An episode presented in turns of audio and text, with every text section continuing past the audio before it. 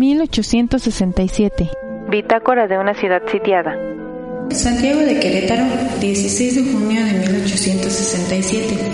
Lugar, capital del estado de Querétaro. Cuadragésima entrega.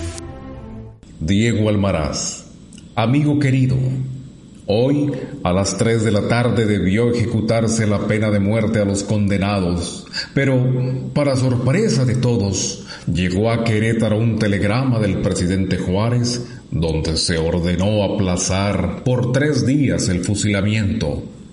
Me hiela la sangre tan solo pensar que unos minutos de retraso y algunos cables de línea cortados pudieron haber salvado la dignidad del fin del imperio.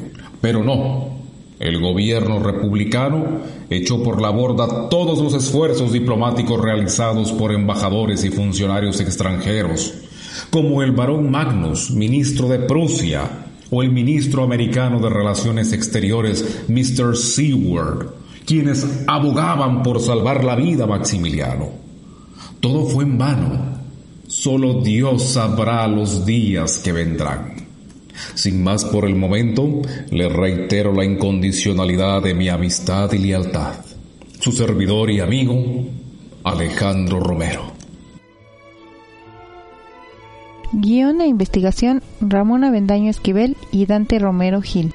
Estate pendiente para la siguiente entrega. En la locución, Valente Molina y Paula Abedoy.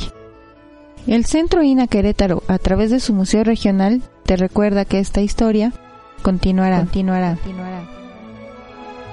Instituto Nacional de Antropología e Historia. Secretaría de Cultura. Gobierno de México.